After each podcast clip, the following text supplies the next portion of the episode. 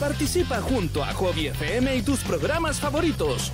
Mándanos tus mensajes al hobífono más 569 5082 6759. Comenta y comparte tu opinión en vivo y en directo. Manda tus mensajes de audio por WhatsApp o pide tus canciones favoritas. No lo olvides, más 569 5082 6759 es el hobífono de hobbyfm.cl. Porque somos tu pasatiempo favorito.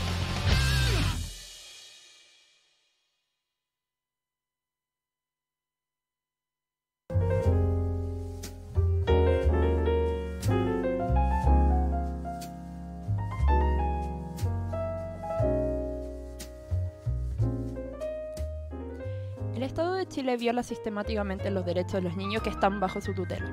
Esa es la conclusión de un informe de la API donde se investigó hace ya dos años 240 hogares, donde se constataron 2.071 abusos, 310 de connotación sexual. Y se preguntarán del por qué hablo de esto si ya ha pasado ya sus buenos años. Este informe había sido entregado a la Fiscalía en diciembre del 2018, quedando en el recuerdo. Hace una semana, Ciper Chile reveló todos estos documentos, mostrando nuevamente una ineficiencia en la justicia chilena.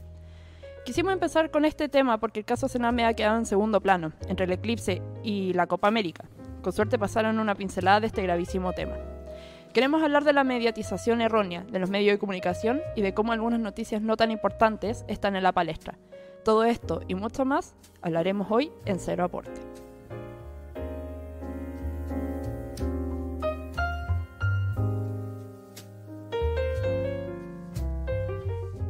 Buenas tardes, gente. Buenas tardes, gente. Con esta música de Starbucks empezamos una nueva edición de Seraporte. Por Hobby FM, tu pasatiempo, tu pasatiempo favorito.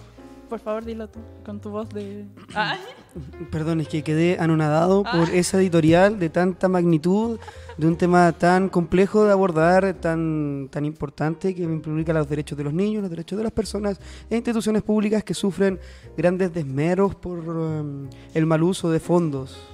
Hoy día nos Mira. vamos a la densa, cabrón. Sí, hoy día, como dice ahí el titular, nos vamos en la densa. Por eso quisimos empezar con una editorial un poco seria, ya que ha pasado un tema bastante particular en la última semana, de que Ciper Chile sacó una noticia que PDI hizo un informe sobre el tema de... ¿De, ¿de qué? Perdón. Es que, disculpa que no Ah. sé qué es Ciber Chile. Ah, por favor. Centro de Investigación Periodística. Ah. ¿Te quedó claro? Sí, sí, me aprendí día. Ay, profesor. ¿Viste que es un ¿Qué te programa? pasa? Oye, pero tonto el que no pregunta, weón. ¿Y, ¿Y por qué estás hablando también así tan serio? porque tengo la garganta hecha pedro y ya tengo que gritar mucho. Ah, ah. Yo pensaba que era como todo sensual. No. Bueno, volviendo al tema, eh, sacó un informe donde más de 2.071 abusos de- y más de, re- bueno, 310 de connotación sexual se ha presentado dentro del Sename y esto no se había dado informe. Se descubrió hace, ¿cuánto? Menos de una semana. Y feo. Yo también había visto la noticia, yo quedé súper impactado cuando, cuando supe. Y me llamó la atención porque era algo súper impactante de un tema que siempre ha sido como súper relevante, que es el tema del Sename. Y ahora con la Copa América y con el eclipse eh, no se habló nada. Exacto, como que esta noticia pasó por una pincelada. Yo me dediqué a, como buena, pre- eh, iba a decir profesora, estoy cambiando ya de, de Como buena ingeniera, Como buena ingeniera ah, en prevención de riesgo, me dediqué a informarme y la noticia del caso Sename no salió eh, en la tele, salió como alguna que otra noticia en el canal 13 y nada más. yo la vi un par de veces en ADN, creo, en los Ujú. típicos portales de internet que se ven por Facebook con las noticias.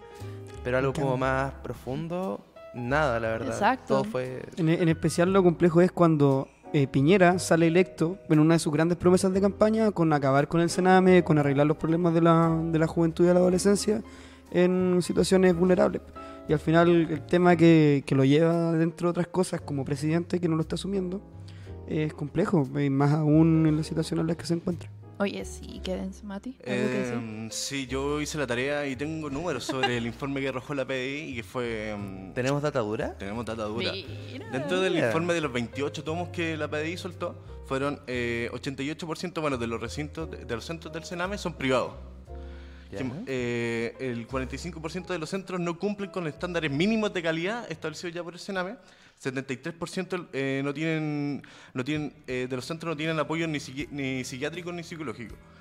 eh, 50 y- no, 35% no tiene educadores dentro de los, de los centros del Sename. 83% del personal, eh, perdón, 59% de, de, los, de los abusos sexuales son hechos por trabajadores de los centros de, Qué asco, del Sename. Qué Espantoso, loco. Loco, imagínense todo esto eh, que no salió en la noticia y, y como todo lo que está pasando en el Sename, sobre todo las últimas noticias, bueno, hace como un año que falleció una de las niñas ahí en plena... Como, Elizabeth no me acuerdo cuánto. exacto, no. que tuvo como un paro y nadie pudo ayudarla. Que el tema es más allá de, de- de las noticias, el tema es cosa de que se dé o no cobertura mediática, el tema es que se da cobertura a cosas que son mentiras, como asumir que por ejemplo el Sename es un problema del Estado cuando está, como bien acaba de decir Matías, un 88% está en manos de privados. Oye, sí, po. Eso es como lo que pasa con la Teletón. Disculpen, por favor, no me funen, no me gusta la Teletón. el tema de cómo, de cierta forma, se le acusa a un privado algo que debería hacer el Estado, Sí, po. que hacerse cargo de los, de los Bueno, jóvenes. que- en- en base- a mí me sorprende que bueno, en 6 de cada 10 recintos del Sename hay abuso sexual. Sí, po. Y provocado por los, por los mismos trabajadores de la weá. Es como. ¿Por qué Es- esto.? Que el abuso de poder es cuático, en especial cuando eso te puede acceder a ciertos beneficios, ciertas Es cosas. increíble, Es que el. Es tema, está, el tema está también en que al final son niños que vienen a estar en una situación de mierda, de padres en una situación familiar muy pe- eh, Paupérrima. difícil, paupérrima, y los llevan después a un centro donde supuestamente debiesen mejorar sus condiciones, donde debiesen darle apoyo, y termina siendo una jaula más terrible de lo que ya era antes. Sí. De hecho, por lo general, en, en los, en los momentos donde se tiene que derivar, derivar a un joven, la última instancia siempre es el Sename. Exacto. Como que es, es contradictorio que las instituciones públicas, la última opción sea enviarla a una institución pública. Mm. Bueno, también quiero como rememorar con toda esta situación de que esto no ha estado solamente pasando como en el último tiempo. Eh, Edison Llanos, yo creo que muchos de acá deben saber, ¿no? ¿Me podrías No. explicar, Ah. por favor? Eh, es un chico que salió a la palestra hace unos tiempos atrás porque sacó un libro que se llamaba Mi infierno en el Sename. Ah, Ya. sí. Eh, yo tengo el libro, eh, me dediqué a leerlo y en verdad es heavy, muestra en verdad lo que pasa en el día a día. O sea, el loco cuando era joven lo violaban los mismos trabajadores, los compañeros y tenían, ¿qué? 10, 11 años, era súper pequeño.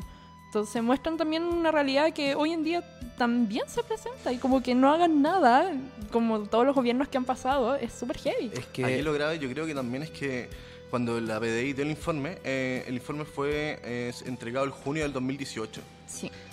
Eh, Y era Piñera gobierno, ¿cierto? ¿O era a finales de Bachelet? eh, no, Piñera 2. Piñera- Piñera inicio, de Piñera 2. Puta, pero- ¿Qué ¿Y cómo se esperan de Piñera esto? 2? La PDI se lo entregó tanto como al fiscal nacional como también al ministro de, de Justicia, Hernán Larraín. Y esto no. Se lo entregaron justo cuando la- el Congreso en ese minuto estaba aprobando las platas que se tenían que destinar para el Sename el próximo, el próximo año. Al final es una pega de la que nadie se quiere hacer cargo, ningún gobierno. Eh, Nadie. es Nadie ha- que ha querido tocarlo Tu porque. promesa de campaña como gobierno fue que básicamente iba a ir a solucionar este problema, que ¿alguien quiere pensar en los niños? Eso fue básicamente lo Al que dijo Piñero. nadie piensa en los niños realmente. weón. Exacto. Igual también eh, hay que como meternos también en otro ah, en otro lado de esto es sobre la mediatización que se que como que no se ha presentado en estas noticias. O sea, por ejemplo, hoy día poniéndonos como a- con, con actualidad, lo que pasó con Catapulido. ¿Qué pasó Oh, para, los que, para los que no... para los ignorantes como yo? Cato Pulido tuvo un accidente, o sea, no un accidente, la detuvieron en Camino Farillones eh, por andar sin cinturón de seguridad. ¿Ya? eh, a lo cual ella mostró mucha resistencia, puesto que el carabinero le pidió el carnet y se lo estaba reteniendo para llevarse la detenida. Y se viralizó en Twitter, básicamente el, el video donde la, la tipa sobre reaccionaba, agarraba al carabinero y le decía, devuélveme mi carnet, devuélveme mi. Que era abuso fin, de poder. Abuso de poder. Yo hago esa weá a un Paco y todavía me está, todavía me está sacando la chucha. ¿Pero lo harías? No, Hoy día no. no, weón. Tengo piel morena, no puedo. Ya no. Entonces, Qué fuerte, weón. entonces claro, imagínense, lo que pasó con la, la Cata Pulido, eh, muestran de que ha salido, eh, bueno, salió en noticias de, de Canal, no, bueno, no Canal 13, pero bueno, sí... en la cadena nacional hoy día en los matinales. Exacto, que salió en los Pero- matinales, salió en el diario, salió, bueno, Portada Lun. Tampoco podemos pedir que una gran cuestión, pero Portada Lun. No, yo creo que Gamba tiene más, más prestigio que Lun. Pero imagínense, y siendo de que el mismo reportaje de, de Zipper, que ya lleva una semana, como siendo súper importante, que ha habido también controversia porque la misma fiscalía eh, como que negó todo lo que dijo la PDI, eh, no ha salido nada. Pero es como lo que pasa con, con el tema de lo que pasa con el juez de Talca. Perdón, de Rancagua, de Rancagua, de Rancagua. Era- Sí, de Rancagua, Sí, no, porque sí. se supone que el, el caballero estaba mm, eh, investigado por eh, tráfico de influencias. Influencias. Influencias. Influ. Tráfico de intereses, en el cual Tráfico de está, resfriados. en el cual estaba severamente investigado porque se supone que estaba revelando cierta información y hacía ciertos tipos de esos tipos de tráfico. La cosa es que este caballero fue durante la investigación tuvo un día triste en el cual se cometió suicidio ¿Ya? y se descubrió que los intereses de los cuales estaba defendiendo, los cuales estaba traficando, tenían que ver con el narcotráfico. Es como nuestro Alan García local. Sí, y sí, pero más que, más que eso, porque Alan García tenía que ver con corrupción eh, con el caso de la eh, inmobiliaria brasileña. En cambio que este juez tenía con el narcotráfico directamente. Que es como lo que está pasando también en el PS en San Ramón. Sí, que es otro tema de cómo el narcotráfico se está metiendo en cierta forma en la política. Ahora, yo creo que el punto en común que tienen todos estos temas es lo que decías tú, Sofía, de que no se muestra en las noticias. No, al final está esta arenga o está este dicho de que hay muchos medios que buscan desinformar a la, infor- a la, a la gente y uno no se lo toma tan en serio, pero cuando uno empieza a darse cuenta de que pasan estas cosas en el Sename, en Rancagua o ante muchas noticias que son así impactantes, ¿y qué es lo que vemos? Una hora de fútbol, matinales que desinforman. Pero que también entra el tema de qué es lo que vende. Si al final la cuestión Sí, se tienen que mantener, pues y en la farándula, el fútbol, eh, temas sin relevancia como puede ser los que tú acabas de decir, tienen de cierta forma una forma de ganancia, Tienen demanda, básicamente. básicamente. ¿Cachai? Que, pero eh, hoy en día, ¿ustedes creen, cabros, que fuera huevo, eh, la, eh, la televisión como medio de comunicación, hoy en día es el más importante que tenemos? Yo creo que para nuestra generación, no. Pero si tú vas subiendo de, de edad a, lo- a los adultos mayores, yo creo que sí es el más importante. Pero ¿sabéis lo que es más importante para todas las generaciones? La ¡La Psycho! Cabro, escu- eh, escuchen la Psycho Man, que está en Spotify, su disco. Personalidades múltiples, el cual Ah. podrán encontrar en, en Spotify. También podrán encontrar la banda en redes sociales como son Instagram, Facebook y Spotify. Aquí tendríamos el disco. Acá, Sí, pero, Don Pérez se le olvidó. Pero no Así importa. que- Ah, Lo que están escuchando de fondo es la banda musical, la cual, como dije, la podrán encontrar en distintos lugares de redes sociales. loco, es súper buena. Ah, Psycho los queremos mucho. Sigamos. ah, bueno, volviendo al tema, ya me perdí. Ay, Eh, me- me- estamos hablando de que los medios de comunicación, Ah, eh, sí, en po. gran medida, claro, obedecen a criterios de mercado en lugar de tener una responsabilidad social mínima, que es el informar, que es la base de todo. Y el periodismo que si es esa pega al final termina coartado o invisibilizado en pos de otros tipos de periodismo.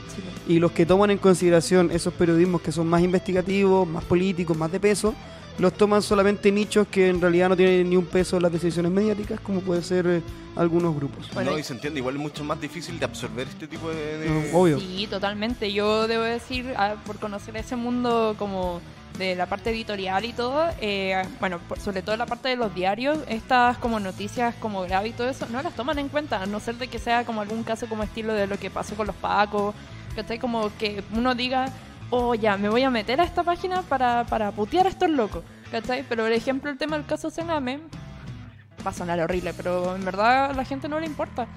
O sea, le importó en su momento, pero era porque era un tema mediático que ya generaba controversia y todo, pero hoy día como que toda la gente entiende que, o la gran mayoría de las personas entienden que el Sename es un problema y hay que acabarlo. Exacto. No, no da rating, como dicen por Lo ahí. que pasa es que también lo que ocurre es que estos temas como el Sename, todos sabemos que es horrible. Entonces cada vez empieza a generar menor impacto en la población Sí, este po. tipo de temas. Nos acostumbramos a que niños sean violados en el Sename. Bueno, Como lo, como lo que pasa con el medio ambiente, como que la, la doctrina de Shock de darte a entender de que el mundo se verá la mierda si no eh, recicláis, ¿cachai? Y ya no afecta. Sí. Oye, sí, hablando de... Qué, qué- qué bueno que metiste ese tema. Como que están diciendo que el mundo se va a acabar como en el 2050 por el tema del medio ambiente. Y no ha salido tampoco en las noticias. nadie. Y yo creo es que que- aunque salga, yo creo que a cuánta gente realmente cambiaría sus hábitos de vida. A nadie, weón. Nadie. O sea, es más, nadie. a menos que eso trajera una ganancia. Porque, por Exacto. ejemplo, si tú pensaras que eh, la economía circular, la idea del reciclaje y todo eso tiene un beneficio económico para ti, al final vaya a empezar a hacerlo porque va a ser más barato y va a generar más ganancias. Como el tema de las bolsas. De hecho, que eso es para las em- porque las empresas ganan plata, nosotros no. No, Y eso se ancla a, mm, Oh, perdón, me, distra- me distraje con la buena Psycho Band. Disponible en Spotify. Ah, no, pero tienes razón. Por ejemplo, eh, hablando de... Tranquilo. Ah, no llorí, no llorí. O si queréis llorar, en primera plana. Si quería hablamos del eclipse. ya, hablamos del eclipse mejor. De la Copa América. Me voy a acordar, me voy a acordar. ¿Seamos uno más? ¿Seamos un medio más? Bueno, volviendo al tema, eh, yo diría que esto pasa también con el tema de Fernanda Maciel. O sea, por ejemplo, esta chiquilla que estuvo desaparecida ya casi cumpliendo dos años y que al final estuvo siempre al lado eh, de su casa. eh, claramente ya, eh, es un tema de- de- de- del tema del femicidio, fue una más, lamentablemente, cosa que no debería suceder. Pero sí, el tema acá es que lo mediatizaron tanto que al final se transformó casi eh, como farándula y, que asco. Lo que pasa es que me imagino que pasa algo parecido de que como es algo que impacta, como es algo que genera discusión, lo muestran más y obviamente lo muestran desde un enfoque que genera eh, más enojo que, o que posee más reacciones, Sí, bueno. que es más llamativo y esa combinación de cosas eh, terminan en que muestran el perfil psicológico de esta muchacha eh, de una forma súper negativa, de que consumía marihuana estando embarazada, que está mal independiente de eso, pero no es la forma en que debe mostrarse o no es el punto a la hora de ver un femicidio. O comparado, por ejemplo, a lo que pasaba con este hombre de Nido. de este Ah, sí, fotos- Déjame terminar la idea. Que a él también publicaron un perfil psicológico, pero diciendo, no, él era un genio, él tenía un lado bueno, hasta que Sí, se corbatió porque, bueno, era Obvio. formaba parte de esta página nefasta. Que lo, lo que te iba a decir es que ya de por sí es súper lamentable y súper poco, como súper antiético que se publiquen los perfiles psicológicos de víctimas de suicidio, de Sí, ¿de homicidio todo. los Es como, como esa weá está súper mal, así como... No, no, no, no está bien, no corresponde, ¿cachai? Además de que después hacen una comparación nefasta comparando dos cosas que tienen nada que ver, uno comete un crimen, el otro no, ¿cachai?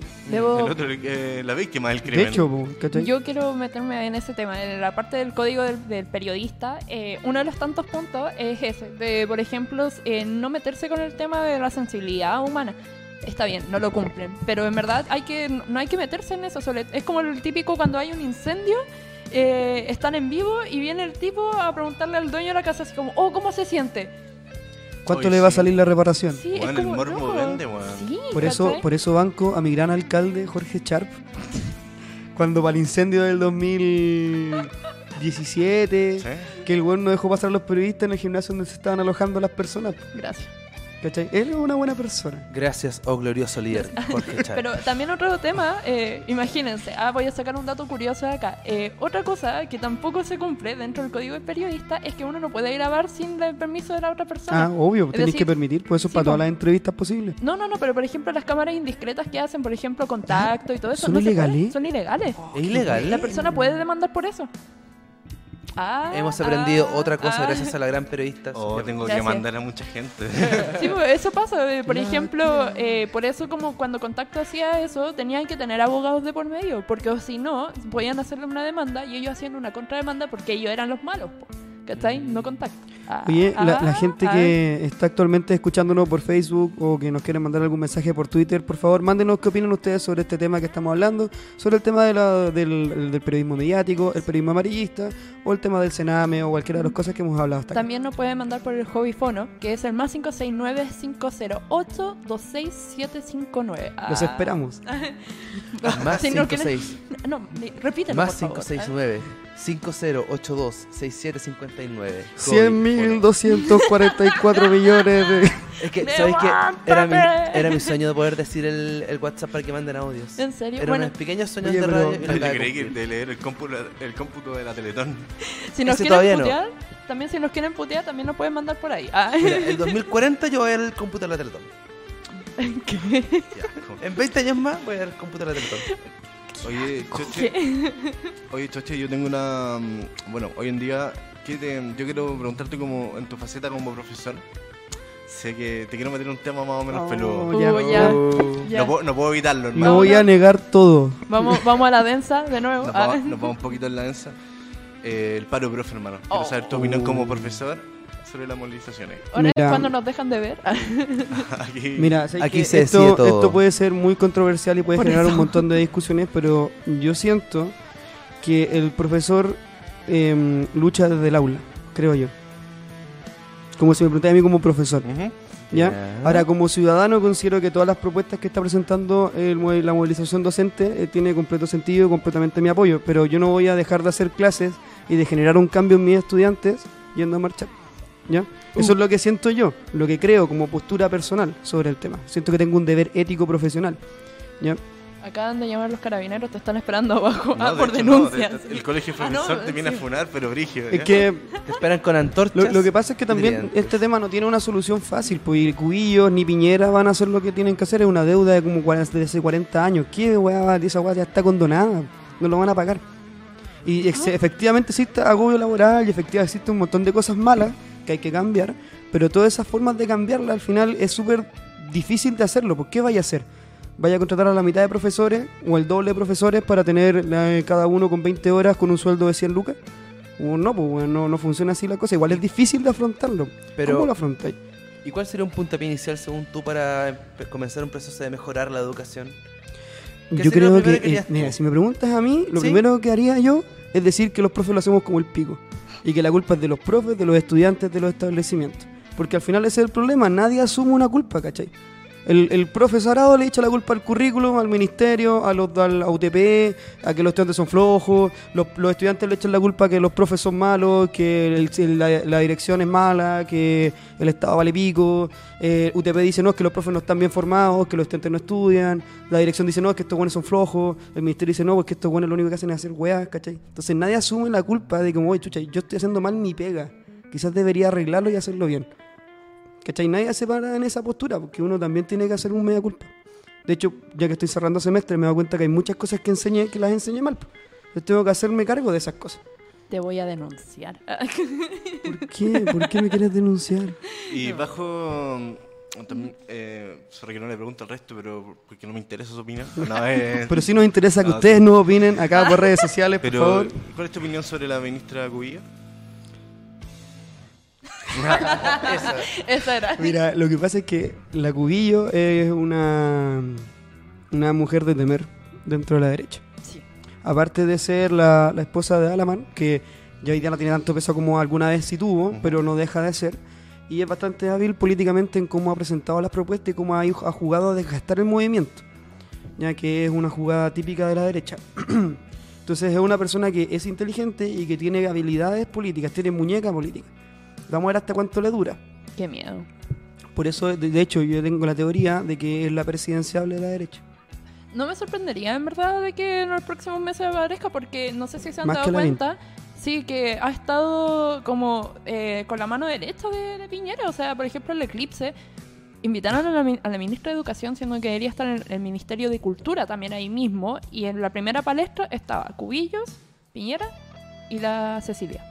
De hecho, las primarias Cubillos, Lavín, Cascas va a ser eh, complicada. ¿Qué, qué, qué? ¿Pero tú crees que.? Ya, Filo, no, no nos pongamos profetas uh, políticos porque. No, obvio, en una de esas no la chuntamos ni una wea, pero. No, y, no, y no quiero dejar pasado acá, que Hobby FM, con, si hablamos de la. Perdone. No, uh, pero. ¿cómo se llama esto? Tenemos, tenemos ambiental, no te preocupes. Ah, ya, perfecto. Oye, mira, mientras tanto tenemos un saludito eh, de una amiga que nos escribió a través de nuestra transmisión de Facebook Live que tenemos a través de hobbyfm.cl. Constanza Ignacia Barra Aldiaga dice, chicos, grandes temas en los que se metieron. Temas eh, que en la actualidad son manoseados por los medios de comunicación masiva para vender el morbo disfrazado de buenas intenciones. Esa es mi opinión. Buena suerte y los quiero mucho. dice. Ah, la un Connie. abrazo para la Connie. Sí. En verdad tiene mucha razón, porque. eh, Connie, ah, me duele. ah, pero es verdad, los temas masivos de comunicación están tan manoseados, pero están. Está tan mal enfocado el periodismo hoy en día en Chile. Que ta- también surge que el, que el periodismo formal, con muchas comillas, es al final eh, un duopolio entre dos grandes conglomerados periodísticos que al final se arreglan las cosas, los arreglan los bigotes. Y tampoco hay un diario, una radio, un canal que sea abiertamente de una tendencia que no sea de derecha y que por último sea serio. Porque los intentos que yo he visto cada vez sean más a las pailas. Igual nuestro programa Cero Aporte, ah, nosotros los vamos a llevar a la información. No Sí. somos de derecha. Después vamos a repartir armas y vamos a empezar la revolución aquí en Hobby Por FM. supuesto. Vamos a tomarnos el Movimiento edificio. armado, aporte Cero. radical. Sí, sí, Cero. sí, comandante José Méndez. Oye, pero yo, Comandante yo- Meneses. yo quedo con la duda de qué opinan ustedes sobre el tema de Cubillo y del paro profe, viéndolo desde afuera, viéndolo como personas comunes y silvestres que no participan del mundo educativo formal. Eh, a mí me da miedo ella, sinceramente. Pero no como miedo de persona, sino eh, físicamente me da miedo. ¿No les pasa? O sea, por Mm. ejemplo, yo cada vez que veo imagen y todo eso es como una mujer chupada así. Como, y como que, no sé, en verdad... Sí, en verdad, a mí me da miedo. Es como, me- puedo decir que me da hasta más miedo que Cast. Físicamente. No, eh, ah, loco, físicamente. Ah. Sí, estoy hablando físicamente. No, psicológicamente Kat para mí me da pánico. Pero loco, debo decir de que en verdad, Cubillo, yo no podría estar enfrente de ella. No, no sabría qué decir, pero quedaría como. Devuelve la tablilla. Sí. Oh, weón. Oh. Dijiste mi nombre tres veces. Hoy la vamos a invocar. Si dices cuyos tres veces en el espejo de noche, A ver. Apaguemos las no, luces no. y vamos a No invocar. terminé esa frase, por favor. aparece y te asesina. Ah. Y te mete preso. El próximo capítulo vamos a traer una ouija ah, para invocar a Cubillo. Oh, ¿Se puso la ouija acá en el estudio? Oye, ¿sí penan acá o no? Por suerte no. Ah, De hecho, tenemos unas amigas de los programas de los martes que nos hacen aquí los saumerios, nos limpian. Ah. No se lo pierdan, Bebraje y Bruja. Oh, todos mira. los martes también a las 6. Podríamos, bueno, hacer bueno. un, podríamos hacer un crossover con ella, invocar a Cubillo y después hacer un ¿Pero saumerio y limpiarlo. Oye, pero por favor, eh, quiero saber la opinión de Matías y de, Jos- y de José acá, Lo por siento, favor. Mira. lo siento. A mí- Pero, A mí como una persona externa a, a la educación, sí me da mucho miedo de ella, además de físicamente, pero también me, me enoja cada vez que veo una noticia de ella, como que me, me arruina el momento, me estresa verla, me estresa sus declaraciones, siento que Chile no va a mejorar con una persona así en ese ministerio y es lo que más me duele, de que siento que estos cuatro años con ella van a ser cuatro años perdidos en mejorar la educación. O sea, no tienen que ser cuatro años. Podrían Ojalá. ser ocho. Pero al final es eso, siento que con personas así Chile se estanca, la educación se estanca y pase lo que pase, ella no va a mejorar la educación o no va, a- no va a dar ese puntapié, no siento que son cuatro años que no van a existir Oye, y que solamente pueden empeorar. ¿Y tú, Mati, qué opinas de eso? Yo a mí siempre me ha sorprendido que lo creo, si no me equivoco, el último ministro de educación que tuvimos fue Yana Broste. Sí, pues la, un- Yam- la última profesora oficial que fue... La única como profesora profesora que asumió el cargo de ministra de Educación fue Yana ¿Tu Proboste. colega ya me lo probaste? Era profesora de Educación Física y si no me equivoco se tituló ¿Verdad? después de ejercer. Si no me equivoco podría estar haciendo así como el... Quizás el- estamos desinformando a la sí, en población una de esas, manera- pero... No, no sé, pero yo sé que era profesora de Educación Física. Ya. Después tuvo... eh, no sé quién estuvo después de... Eh, de si no me equivoco estuvo Lavín, después Harald Beyer en Piñera 1 y ahí puro, Oh. puro espanto. Después weón. tuvo un, Sí. un ingeniero, pues, el Sí. Mm. Estuvo Isaguirre en Bachelet 2. Bachelet Oh. 2 Es suena, que suena suena, como una, una- Suena como una, una, una Suena serie de películas como una mala continuación. Sí, es como, como una, Ahora- un mundo cinematográfico tan malo. Sí, pero es como el, el Chilean Universe. Es como actividad paranormal 8, así como no weón, nadie pidió la 2. Qué mal. Oye, en, to- en todo caso, si tú como hacer rememorancia histórica, eh, hace 100 años aproximadamente, también se estaba generando un duopolio político, donde Alessandri Ibáñez del Campo, Alessandri Ibáñez del Campo, y acá es lo mismo, pues, ¿cachai? Bachelet 1, Piñera ¿Y 1, cómo se Bachelet 2. solucionó eso? Hubo una república socialista de por medio. Ah, me gusta la solución. No, pero también hubo varios golpes, eh, apareció la democracia cristiana. Oh. No me gusta eso. Ya no me gustó la solución. Oye, qué denso. Oye, pero también quiero saber una opinión antes de, de empezar a cerrar ya este tema denso. Eh, ¿Qué opinan de los comentarios de Alessandri de que se cierre el Instituto Nacional? Oh, weón, mi vieja piensa igual que él. Oh, oh. Weón.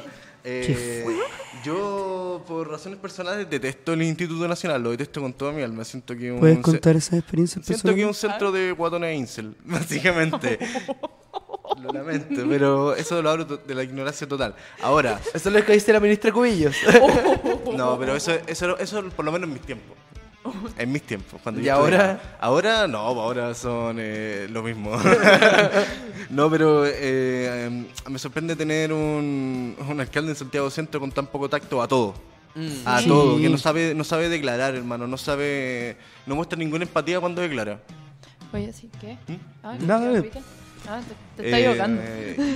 Y, eso básicamente. Y, y todos los ministros, o sea, todos los alcaldes de, de Santiago Centro, creo que ninguno va a ser recordado por nada. No. Oye, por si no sabían lo que había dicho em, Jorge Alessandri, creo que se llama también, el alcalde de Santiago había dicho que quería cerrar el, el Instituto Nacional debido a los problemas que habían estado ocurriendo dentro de su dentro del establecimiento. Diciendo la frase para el bronce, se acabaron los 205 años de historia. Sí, oye, eso fue fuerte. O sea, yo, por ejemplo, a mí no me puede gustar nunca el Instituto Nacional, pero es porque tuve siempre encontrones como de mi colegio, ah, con, con ese colegio. Pero igual encuentro de que la solución no es esa. O sea, como es como violencia con más violencia no ayuda en nada. Entonces siento que deberían hacer como eh, un conversatorio más que... bueno, tal vez soy muy utópica, pero todo se puede sanar con paz. Y el problema, el problema es la gente y el problema es cómo mierda abordas el tema democrático, cómo abordas la idea de, de- de trabajar en pos de la paz y no desde la violencia, cómo abordas de quién tiene el problema, si los profes o los estudiantes o las células marxistas o los carabineros, quién chucha tiene la culpa, ¿cachai? A mí lo que me pasa. Ah, dale. eh, ¿Cómo se llama esto? Las declaraciones de Alessandri siempre me, o sea, me recuerdan mucho cuando declaraba Sabat en, en las tomas. ¿Te acordás cuando dijo que el internado femenino era un puterío? ¿Verdad? Es como. ¿Verdad? eh, estamos a ese tipo de calibre de declaraciones, weón. Ay, qué A mí lo que pasa con, con esto es que yo creo que a mucha gente como que no le agrada el Instituto, el Instituto Nacional por, Mm. la, por la gente que sale de ahí, que siempre es un poco rara, eh, o cosas por el estilo. gratuita, hermano, a decir como porque Pero- Ya sé cómo nos van a denunciar. ¿Coincidencia? No lo creo. Oye, No, ¿y, usted- pero- ¿y ustedes en las redes sociales están de acuerdo con lo que acaba de decir Ah, Alessandro? Eh, Sí, pero no, aún ah. así siento que la solución de llegar y decir tan fácilmente cerremos un colegio que nos gusta o no, tiene una historia de que en vez de reestructurarse y salir a sacar algo mejor, simplemente lo quieren cortar de cabeza. sí, bueno. Porque efectivamente hay una historia política dentro de ese instituto que no va a cambiar, pero que sí puede transformarse. Por ejemplo, me llama mucho la atención cuando proponían hacerlo mixto o, u otras soluciones, o cambiar la estructura de este colegio, cam- cambiarlo en lugar de simplemente destruirlo, porque cerrar un colegio tan grande solamente porque por esta historia política yo siento que es un error y claro, y decirlo de esa forma me parece con tan poco tacto.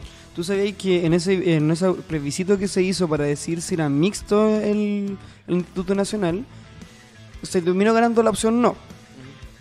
Pero inicialmente estaba ganando la opción sí, y cuando votaron los apoderados ganó la opción no. Sí, es verdad. Y que por lo general los apoderados del Instituto Nacional son exalumnos. Sí, pues, sí, pues sí, como que mantienen esa línea de que ah, yo estuve en el Instituto Nacional, mi hijo también tiene que estar. ¿Se acuerdan de una carta que salió de exalumnos del Nacional? Oh, No.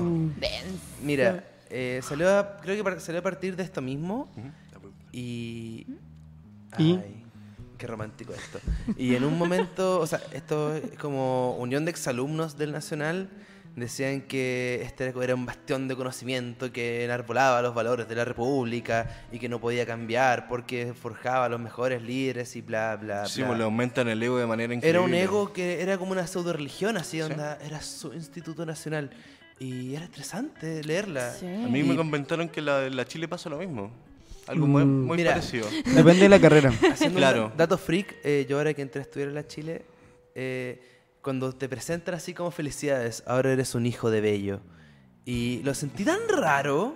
Espérate, Bello de Andrés Bello. Sí, Ah, era- ahora eres un hijo de la casa de Bello. bello del, del de, la de la Universidad Andrés Bello también. Luciano Bello. Era Oh, descansa en paz. Oh, Felipito. que eras. Que ahora estabas en la casa de Bello, como en Game of Thrones, así. Ay, qué miedo. ¿Y ¿Cuál es el lema de de Bello? Tronos. No sé, eh, Bellus Maximus, no sé. ¿Y tú sabes que Andrés Bello está en el billete de 20 lucas? Sí. Sí, que además fue el que, que inventó el Código Civil chileno. O sea, tenemos el weón de 20 lucas, el weón que inventó así como el Y, y es venezolano. Y es venezolano. Nacionalizado por gracia chileno. Entonces Ah. igual es... Pero sí era venezolano. Qué Y ahora me enteré que soy un hijo de él. No sé cómo sentirme. Ah, Qué Importante, po, miedo. No. Oye, pero igual es como, no sé, siento que igual es denso lo que está pasando con, con, con cierres de colegio, con el tema de que, como que, siento de que si cierran, ya, llegaran a, supongamos que cerraron el Instituto Nacional, ¿qué sacan? ¿qué va, ¿qué va a pasar con ellos? ¿Se van a ir a otro colegio y va a seguir igual con la misma línea? O sea, básicamente es como. eh, yo creo que es más el simbolismo de cerrarlo por, eh, porque el Santiago Centro se puso mano dura Ah, sí. eh, contra, con los actos de indisciplina dentro del De, colegio. de hecho pusieron cámaras como casi en las salas, weón. Quieren Sí, poner detectores de metales, pues, weón. Pero si no vieron el video de cuando entraron los pacos a una sala. Ah, ¿verdad? Vamos a disertar hoy día sobre cabros. Carabineros de Chile. Oye, buena. somos de- cabros, somos del segundo B, vamos a estar vendiendo completo. Estamos reuniendo plata ahí para el polerón. Para hacer la operación Huracán. ¿Qué? Sí, oye, esa weá es como violar así los derechos humanos. Pero, de ¿qué haces tú si estáis haciendo clase y de repente entran unos pacos? Yo los saco de la sala. Digo, usted qué- no puede pasar acá, Oh. acá estamos en clase.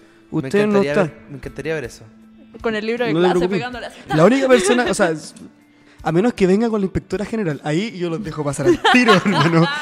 Pasen, pasen. Pero si es un carabinero solo, yo no los dejo pasar. Termino de hacer la clase y si me sobran minutos, los dejo pasar. Ay, O si los estudiantes democráticamente deciden que puedan entrar. y arrancan. Yo arrancaría, en verdad.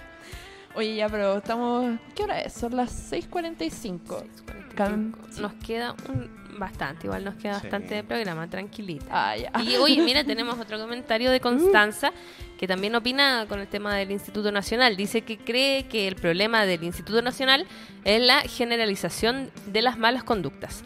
Cerrar un colegio que alberga a tantos jóvenes solo por un grupo de personas que tomaron decisiones radicales para demostrar su descontento no es lo óptimo y solamente enardece reacciones de odio post-logi. Supongo que dice. Oye, yo sé que yo me, Alejandre y la Cubillos. sé que yo creo que voy a ir del programa para que se siente la Connie, weón. Sí. Vamos a dejar a la Ella Connie es más acá. coherente que nosotros cuatro No, juntos. weón, ya habla, habla mucho mejor que todos nosotros. Oye, sí, que me... me, me- ah. Sí, pero es verdad, al final el problema es de la generalización y la normalización de ciertas conductas que tiene. Sí, po. Es como lo que pasa también con la misoginia, Misoginia. misoginia del Instituto Nacional. Vamos arreglando Dentro de los cierta... ya. Por favor, arréglelo, arregle el acento. Hágase cargo de ese asunto. No, pero el tema de- del machismo imperante dentro de la, de la población educativa del Instituto Nacional, en el cual también tienen ciertas conductas que son Sí, reprochables y normalizadas. Mm. Como el hecho de colocarse acá en el brazo la, la figura del instituto, como casi si fuera una esvástica. Yo, debo decir, yo debo decir que yo me acuerdo del primer año que yo entré a la universidad, a Tato C, el 2014. Eh, ah, qué- viejo, ¿eh? Tampoco es tanto. Mm, Solo son cinco, Cinco años. años. Desde que eras Eh, un joven con Yo me acuerdo de que yo vi a un loquito del Instituto Nacional con el polerón. En la U. Y fue sí. como, oh, te juro que yo lo vi y fue como, no. Yo, yo así, como, ¿qué, qué, qué hacía con eso? Así como demostrar que soy así institucional. Como, amigo, respétese un poco, quítese esa weá y ocupe la de trapero. O de pijama, por último. Yo lo tengo de pijama. Yo Pero- visto gente pero- adulta en la calle así con el polerón de instituto, bueno, es de 25 así, pero que ya pasó tiempo, ese polerón de la, Oh. le diría que era chico. Oye, admiro el cuerpo de ese hombre, weón, que le siga quedando bien el polerón de cuarto. Hermano, a mí no me cabría ni en Yo el me acuerdo muslo vez- mi polerón, weón. una vez vi una persona así me quedé, quedé impactado, fue como... Pero que sí, me, me, me da risa el cambio que hemos estado dando dentro de todo este programa. Empezamos a hablar de la mediatización, estamos hablando del Instituto Nacional. Ah, sí, Hermano, no hemos, no- no hemos pegado unos cambios de tema magníficos. Solamente superados por la gran Psycho Band y los cambios de tema dentro de su disco. Oye, sí, escúchenlo en Spotify, ya, por favor, que ellos nos alimentan. Oye, si cambiamos de tema de nuevo, Oh, ¿de qué quería hablar ahora? ustedes creo- fueron a... Ah, verdad, favor, pues nosotros fuimos a la chucha. así. En verdad nos fuimos a la mierda y volvimos hace dos días. Uy, me pica el ojo. Ay, perdón. bueno, eh, ¿quieren ir a eso? ¿No, no quieren hablar de otra Adelante, vamos. Pero igual nos quedan 12 minutos. Yo creo que podríamos hablar eh, distendido de hartas cosas. Oh, Yo sí. creo que para relajarnos también. Sí, bajémosle un Sí. grado a esta weá. cosa? Ah, ya, ya. Entonces vamos, Yo quería seguir sumergido en mi miseria. Eh, Adelante entonces. Dale entonces. te vamos a dejar un monólogo. Yo a ti prefiero la nomás. terapia. Hasta la otra semana. No, pues la otra semana viene cultura. pues. Ah, verdad. Ya, pero no hagamos la reunión de pauta. Sí, día. weón, ¿qué onda? Ah, ¿por qué no? Oye, Bueno, ¿qué, qué te parece? ah. Fuimos con la Sofía, fuimos a ver una obra al Teatro San Ginés en Bellavista que se llama Arpegión. Arpegión. Arpegión. No, ar- mira, ahí está, qué bonito se ve. Ah, Ahí son los dos, eh, los dos actores que participan dentro de la obra, en la cual puede verse un músico profesional con ciertas tendencias a mi gusto, a mi juicio Asperger y una mujer muy simpática, muy buena para la conversación, que viene a suplir la huida de su acompañante. Para así poder hacer una, una tocata musical de ensueño. Debo decir que, bueno, los, los protagonistas del reparto se llama Claudia Cabezas, que ella ganó un premio a Mejor Actriz por esta misma obra, y Nicolás Zárate, que es el chico que hace la parte de, de chelista eh, dentro de la obra. Yo debo decir que para mí, en el último tiempo, ha sido una de las mejores obras que yo he visto. ¿Son solo dos personajes? Son Sí, solo son dos dos, personajes. dos personajes y una escena de risas de cinco minutos. Pero no spoilé, po. Ah. Ah, pero Bueno, pero la obra se trata de un lugar súper minimalista donde está dos asientos con su... eh, ¿Cómo se llama? eh, con un fondo de una, de una, una televisión tele. y en la parte de la derecha e izquierda, al lado de cada actor, está eh, un grupo de luces que se va iluminando según quién va a ser el monólogo, según quién tiene el protagonismo de la escena. Hace un excelente juego de luces, de ver quién es el que va a tomar la iniciativa, de entrar y salir del lugar. Exacto. Yo encuentro que la obra, para hacer como de dos personajes, eh, la encuentro demasiado interesante. Porque eh, se ve difícil como en el último tiempo que unas obras tengan como eh, muy poco reparto. En verdad no lo toman mucho a pecho, sino de que tengan un gran escenario con música, como con luces y todo. Acá es bastante simple y los actores en verdad son súper conocidos, han trabajado en, en teleseries, en películas chilenas y le ha ido súper bien. También, por ejemplo, esta obra ganó a Mejor Dirección por el Circuito de Críticos de Arte de Chile el 2018. O sea, tampoco es algo... Ah, o sea, la web es buena. Sí, Sí, no, es sí, buena. buena, buena. Yo debo decir que con el José, eh, bueno, nos invitaron a, a verlo por parte del Teatro San Ginés. Eh, Muy agradecidos estamos, por También. supuesto. El pisco sour estaba muy rico. debo decir de que iba con poca como eh, perspectiva sobre esta obra. por- ¿Expectativa o perspectiva? no, de, de perspectiva de, de- de como la manera en que yo veía esa No, obra, porque eh, veía solamente dos personas y claramente no había nada más, entonces uno dice como, ya. Sí, estaba como, estaba Sí. como vacío el escenario, pero Sí. estaba lleno de emoción. Oye, sí, debo decir de que la obra al principio, eh, como que uno lo tomaba muy como, ya llegan dos personas, como que conversan y todo, se genera una conversación súper incómoda. O sea, uno ve la incomodidad de esas personas. O sea, a mí me da, a veces escuchar ciertos diálogos me dan ganas de pararme e irme o, pagar, o pararme y pegarle. Era muy incómodo. No te voy a spoiler, tenéis que verlo, es como eje, tenéis que vivirlo. No me Oh, que- qué mala referencia, hermano. pues sí. No podéis confundirlo con eso. Digo la sensación, no la obra en sí.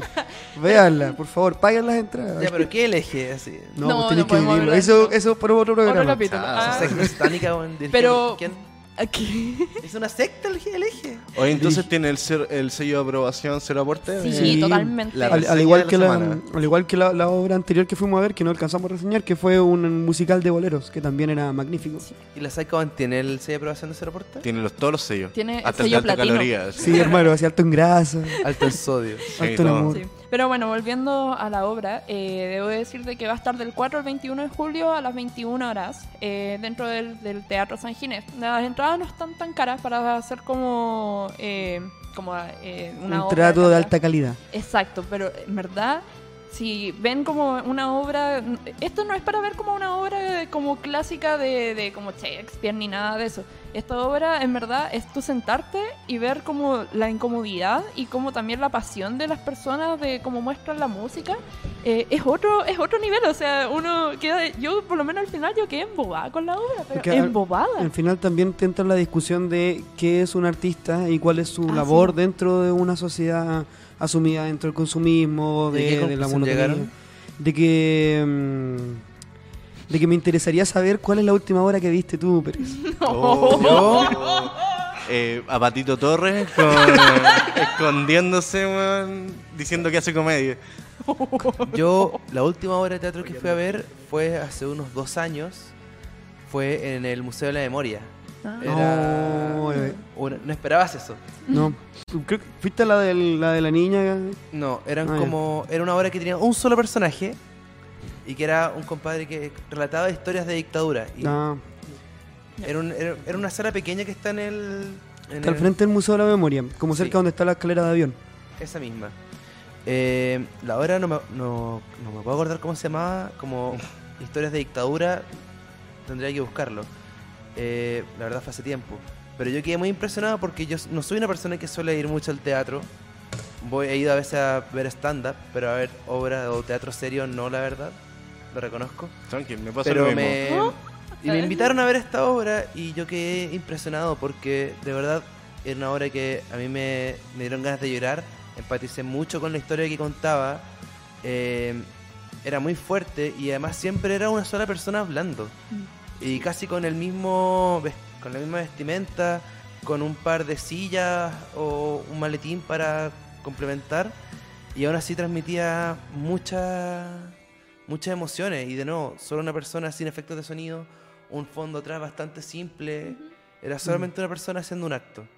Y Bueno. eso fue lo que le bastó para durante una hora dejarme con la boca abierta. Probablemente eso sea una seguidilla de obras, porque yo vi una similar, si no es que casi la misma, pero desde la vista de una actriz, en donde ella relataba cómo era ella cuando niña en búsqueda de su abuelo que había sido detenido desaparecido durante la Mm. dictadura. Qué No, fuerte. Esta era de, de una persona que vivía en poblaciones que como llegaban los milicos, como los amigos los atrapaban, como algunos sapeaban. Era una historia bien fuerte y a mí el tema de la dictadura personalmente siempre me ha afectado mucho en lo emocional, entonces de verdad fue un golpe bajo más para mí ese día, esa obra. Wow. Y yo creo que ninguno de ustedes esperaba que yo respondiera eso. No, yo sí lo esperaba, si por algo te dice pase. Ah. Mentira. Yo esperaba el Pato Torres. ¿y el tuyo, Mati, cuál fue? Eh, Pato, Pato Torres. No, una- Ernesto Beloni. Una, Teatro en Chilevisión. una, una, una obra que se llamaba Las putas millonarias. ¿De Pato Torres? No. También a ¿Y de qué que- trataba? Así como... La- el día a día de la, de la prostituta chilena en los años 20. Ah, Igual, igual entretenido, Súper igual como que no es... Igual es un buen tema, ¿no? Sí, no, Sí, igual. me entretuvo bastante. ¿Y fuiste solo fuiste con alguien? Fui con cuatro amigos. Muy buen panorama, buen panorama. Buen panorama, cabrón, weón. Pero ¿sabéis cuál es el otro buen panorama? Que la gente que nos esté escuchando escuche las canciones de la Psycho Band y eh, Cero Aporte en Spotify y en las redes sociales para que nos puedan seguir, ya que estamos a puertas de ir cerrando el, el programa de hoy día. Exacto. También dejamos invitados. Ah, nos quedan 10 minutos. Nos quedan 10 minutos. Oh, Oh, y, y cerraste. hoy te perdón, odio. disculpen. Y nos despediste. y nos despediste. No, ya, sigamos. ya, ya sigamos, disculpen. Esto lo, lo copian y lo pegan al final. Esto nunca pasó, chicos. No hemos dicho nada. Oye, pero volviendo al tema de, de Arpegione, quiero dejar claro de que, eh, por favor, vayan, en verdad. Le digo a ustedes dos. ¿Qué vayan. días son? Son eh, de jueves a domingo eh, a, las nue- a las 9 de la noche. ¿Sabes que Dura una hora la obra, bastante buena, súper piola. Eh, podéis tomarte un pisquito sour ahí, un vinito. Y adentro, y ah. adentro de la, y adentro de la obra, sala. O sea, sí. yo tenía mi copa de pisco sour dentro de la sala. Ay, que bacán llegar así, oye, mi amor, voy al teatro y volví curado. Me estabas mintiendo. Bar, el sí, teatro. La raja. No, pues bueno, el teatro bar. Teatro También. No, pero nada que decir, así que cabros, vayan, también les ofrezco a ustedes también para que vayan, en verdad, tienen que ir, por favor, es que por favor vayan. Ay, vayan. Todos los sellos de calidad, todas las flores les tenemos Pero. ¿es una obra que tú la- se la recomendarías más a una persona que le gusta ir al teatro o para también para una persona que nunca va al teatro? Bueno, No, soy una un- persona que le gusta el teatro. Sí, porque es experimental, no es, Sí. no es una obra, a ver, eh, no es como una obra como clásica, de estas como de... No es para cualquiera. No es para Exacto. nosotros. ¿Cachai? Es que es como, es como el cinearte, ¿cachai? Hay cinearte y hay cinearte. Sí, Hermano, yo El topo, weón, es inentendible para alguien que no Sí. quiera irse en la mierda viendo una película. Imagínate. Bueno, sí. Ya, por ejemplo, esto te lo había dicho antes, de que hubo una, una parte de la obra donde se rieron cinco minutos. Y Todo se rieron, por nada una más. palabra. Por una palabra, por zanahoria, creo Zanahoria y arpillón. Sí. Esos son dos. Sí, no, y se reían, pero ni siquiera es que era falsa la risa, se reían de verdad. Y después, y estaban llorando de la risa y después, y después la actriz se reía de la risa del weón. Sí. No, sí, era heavy, o sea, uno cuando lo veía, yo, yo debo decir que como que veíamos con el chote esa parte y era como, oye, loco, ¿qué, qué, qué está pasando? Así como creo que se equivocaron o como que le faltó como algo más que decir. Qué relleno. Sí. Sí, Como nosotros ahora, rellenando. porque nos queda 10 minutos. Riámonos cinco minutos hasta, hasta llegar. No. Oh, hagamos eso. Oye, pero ¿cómo se llama esto? Entonces no lo recomendáis para cualquier persona, porque tú y yo, José, somos los buenos que nuestro panorama es ver en Morandé comiendo picle, encerrado en una Habla por viendo, el tele- viendo el teletrack. No, o sea, estando en un Habla por. Sí. favor, no sean falta de respeto. Oye, antes de despedirnos, ¿hay alguien más dentro de las redes sociales que nos haya dicho algún comentario, que quiera opinar sobre el tema? ¿Qué les gusta el teatro? ¿Les han gustado participar? Una denuncia. No. Lamentablemente no. Tenemos Ah, gente. qué sad. No, está Pero bien. de todas formas los estamos esperando a todos los chicos que nos quieran mandar saluditos, saluditos en especial a la Constanza que nos aportó bastante Sí. el día de hoy. Es que ella sabe mucho, increíblemente.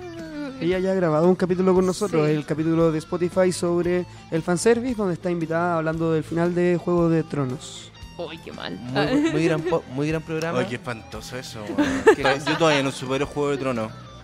Yo. Vamos a volver a hablar de Game of Thrones. No, no, Hablamos como tres capítulos de la misma. No, no. De lo charcha que fue la tem- última temporada. Todavía me sigue doliendo, weón, perdón. Eso lo vamos a hablar de en- ah, la próxima Es que ya me semana. enojé, weón, Pero ¿por qué te enojas? ¿Por Game of Thrones?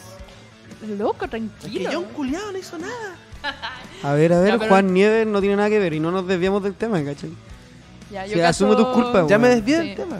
Ya siendo las 6.59, eh, siendo segundos para las 7, yo cacho que ya es momento de irnos, ya estamos ya dando mucho relleno. Ya, Sí, Ya no podemos ser más Fueron dando densos. jugo ya. Sí. Ah. Quizás fueron demasiadas. Pero nos fuimos Y- muy a la danza hoy día. No, yo quiero pedir disculpas por todas las atrocidades que se dijeron en este programa y también por los últimos 10 minutos que fueron espantosos. Ah, cabrón, en verdad, vamos al Instituto Nacional. Ah, Los queremos No. mucho. Oye, por favor, coloquen dentro de las cajas de, comentarios el tema que les gustaría que conversáramos en algún podcast que venga, en algún Eso. programa seguido, para que así nosotros también tengamos un feedback, una re- retroalimentación de lo que a ustedes les gusta escuchar. ¿Les gustó más este, que fue más denso, o el anterior, que fue más distendivo, más relajado, más chistoso? y le vamos a dedicar el programa. O sea, chistoso. Les prometo que los vamos a leer. Ay, clink. Como si no hacemos eso todos los días. Obvio. Ya, pero entonces nos vamos, pues cabros, ya son las 7 en punto. Y con esta canción, ¿cómo se llama esta canción? Triste, adiós. Ah, Nos vamos tristes y densos. síganos en nuestras redes sociales y también a Hobby FM, tu pasatiempo Favorito. Chao cabros, que estén bien. Goodbye.